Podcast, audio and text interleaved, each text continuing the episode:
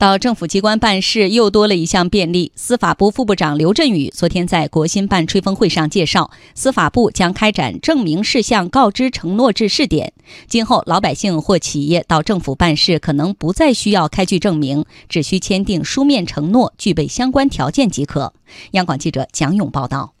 截至今年四月底，各地区各部门共取消证明事项一万三千多项，涉及出生证明、婚姻状况证明、住房公积金提取证明等。司法部副部长刘振宇说：“开展证明事项清理工作，推动了政府职能转变，增强了人民群众的幸福感和获得感，切实解决了人民群众反映强烈的办事难、办事慢、办事烦的问题，推动了政府职能转变。”深化了放管服务改革和法治政府、服务型政府建设，也优化了营商环境，增强了企业和群众的获得感。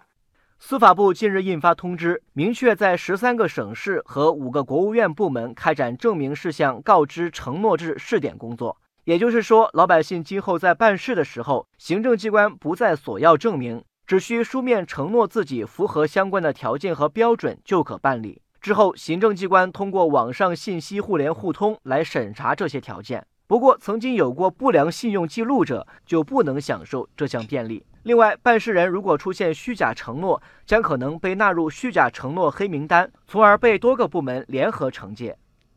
证明事项告知承诺制为何采取试点而不是全面推开？司法部行政执法协调监督局局长赵振华昨天在吹风会上回答了央广记者蒋勇的提问。呃，我是中央广播电视总台央广记者。下一步，司法部将推进证明事项告知承诺制的这个试点。然后，为什么不直接采取这个全面的推开，而要采取试点的形式？谢谢。通过试点的方式进行摸索，主要有以下这么几个考虑：第一个是各地的经济社会发展水平不一样，特别是信息共享的程度、信用环境状况不平衡。那么想通过试点先行先试，看看在哪些工作做得比较好的地区，能够创新一些什么样的好的经验，形成一个可复制、可推广的标准以后，再在全国普遍推开。第二个考虑呢，也是要摸索风险防范的措施。因为告知承诺呢，是让这个当事人先承诺，但是可能就会出现的承诺虚假的问题，这样的话带来行政管理的一些风险。先摸索一下，在哪些领域